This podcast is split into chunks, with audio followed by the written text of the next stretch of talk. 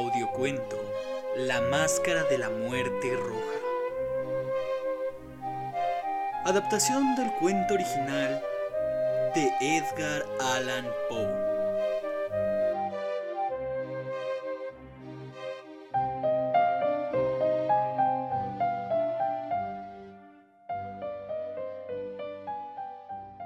La muerte roja había devastado al país durante un largo tiempo. Jamás una peste había sido tan fatal, y mucho menos tan espantosa. La sangre era encarnación, y su sello era el rojo y el horror. Comenzaba con agudos dolores, luego un vértigo repentino, y luego, en menos de media hora, los poros sangraban y sobrevenía la muerte.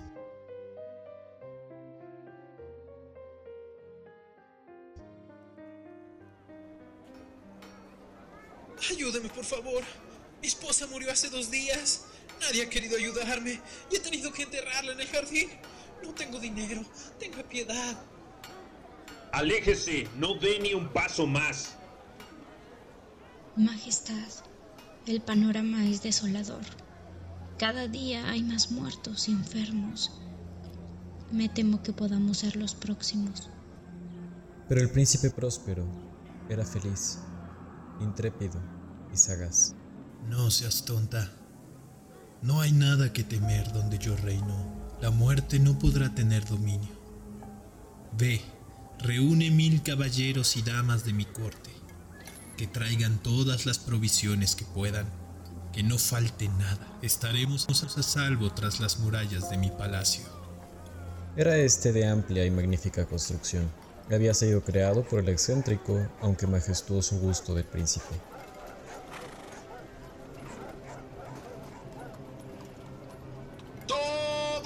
Adentro! ¡Cierre las puertas! Que aseguren las puertas y solden los cerrojos. Desde este momento queda prohibido entrar o salir. Aquel que desobedezca será colgado hasta morir, sin excepciones. Majestad, ¿y qué va a pasar con los demás? Que se las arreglen por su cuenta y que Dios los proteja. Me siento culpable. Mientras nosotros vivimos en el exceso, afuera la gente que no muere de la muerte roja, muere de hambre. No pienses en eso. El palacio está ampliamente aprovisionado. Además, he reunido todo lo necesario. Bufones, improvisadores, bailarines y músicos. Tenemos suficiente vino para esta vida y la próxima. Al cumplirse el quinto o sexto mes de su reclusión, cuando la peste hacía los más terribles estragos, el príncipe próspero decidió ofrecer a sus mil amigos un baile de máscaras de la más insólita magnificencia. Quiero algo único, como nunca se haya visto. Una serie imperial de siete estancias, de un color diferente cada una. Así fue. Las estancias se hallaban dispuestas con tal irregularidad que la visión no podía abarcar más de una a la vez. Cada 20 o 30 metros había un brusco recodo, y en cada uno nacía un nuevo efecto. Quiero que cada vitral tenga un color diferente, acorde al tono dominante de la decoración de la habitación. Disculpe, no entiendo. ¿A qué se refiere? ¿Qué es lo que no entiendes? Si la cámara tiene tapices azules, azules quiero las ventanas. Si la otra habitación tiene tapices púrpuras, púrpuras serán. La sala verde con cristales verdes. Lo mismo quiero en la sala naranja, en la blanca y en la violeta. ¿Y la última sala, la de terciopelo negro, también con ventanas del mismo color? Por supuesto que no. Así no podríamos ver nada. Quiero que sean escarlatas.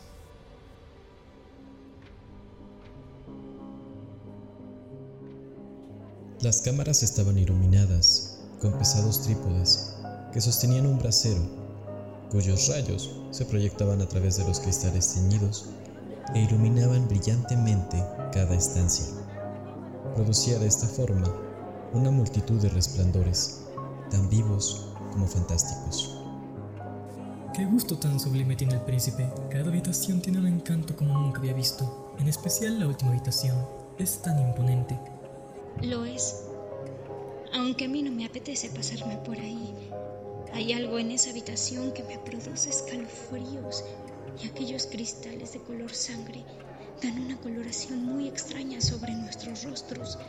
Se siente tan siniestro como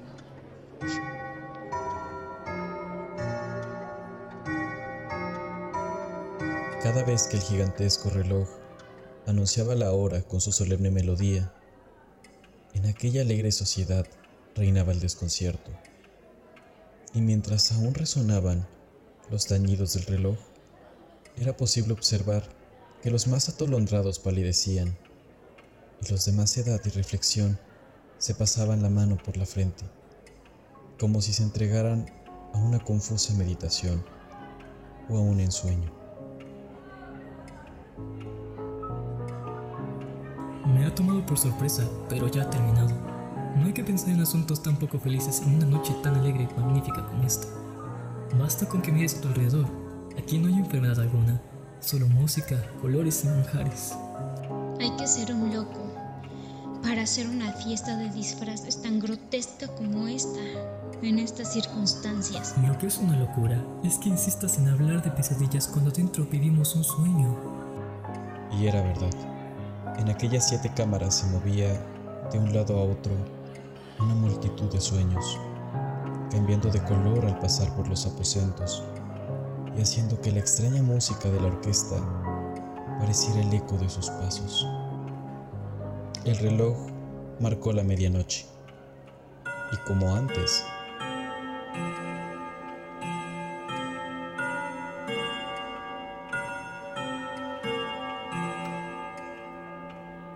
se produjo en todo una sensación angustiosa.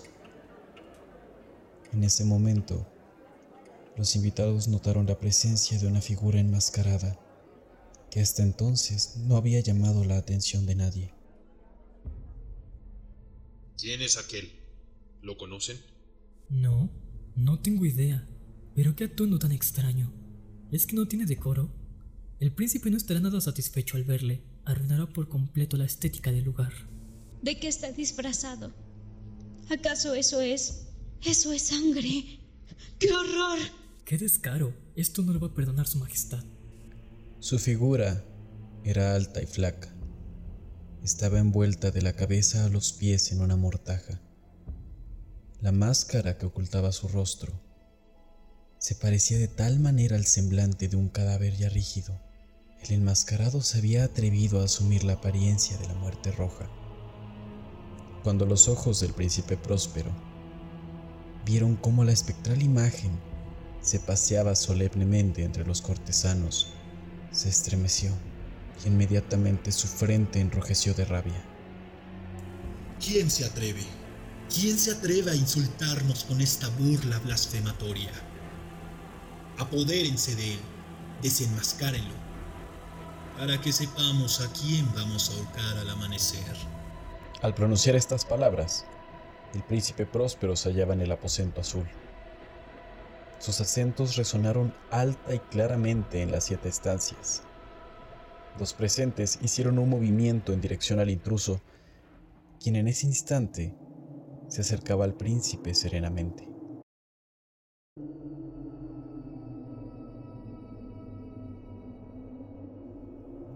Nadie se atrevió a alzar la mano para detenerlo. Y así, sin impedimento, pasó. Estuvo un metro del príncipe, sin siquiera detenerse a mirarlo. De la cámara azul pasó a la púrpura, de la púrpura a la verde, de la verde a la naranjada, y desde esta a la blanca y de allí a la violeta. Todos retrocedieron hasta pegarse a las paredes invadidos por un terror mortal. El príncipe, enloquecido por la ira y la vergüenza de su momentánea cobardía, puñal en mano, lo persiguió hasta llegar a tres o cuatro pasos de la figura, que seguía alejándose. Cuando ésta, al alcanzar el extremo del aposento de terciopelo negro, se volvió de golpe y enfrentó a su perseguidor. ¡Oh! ¡Ha matado al príncipe! ¡A la habitación negra, rápido!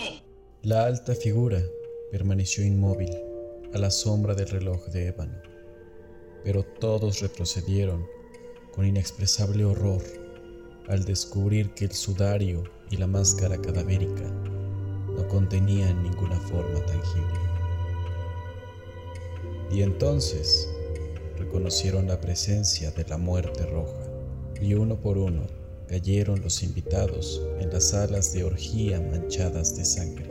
La vida del reloj de ébano se apagó con la del último de aquellos alegres seres. Las llamas expiraron, las tinieblas y la muerte roja lo dominaron todo.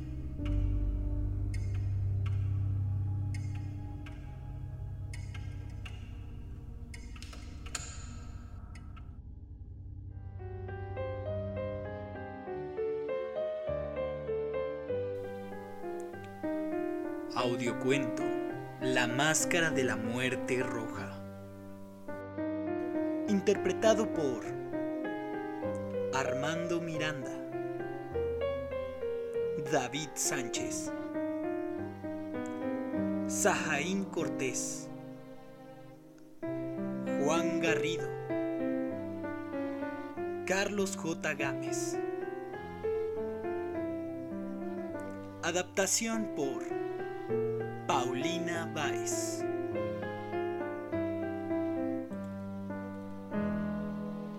Musicalización por Sergei Cheremisinov, Yakov Goldman y Chad Crouch.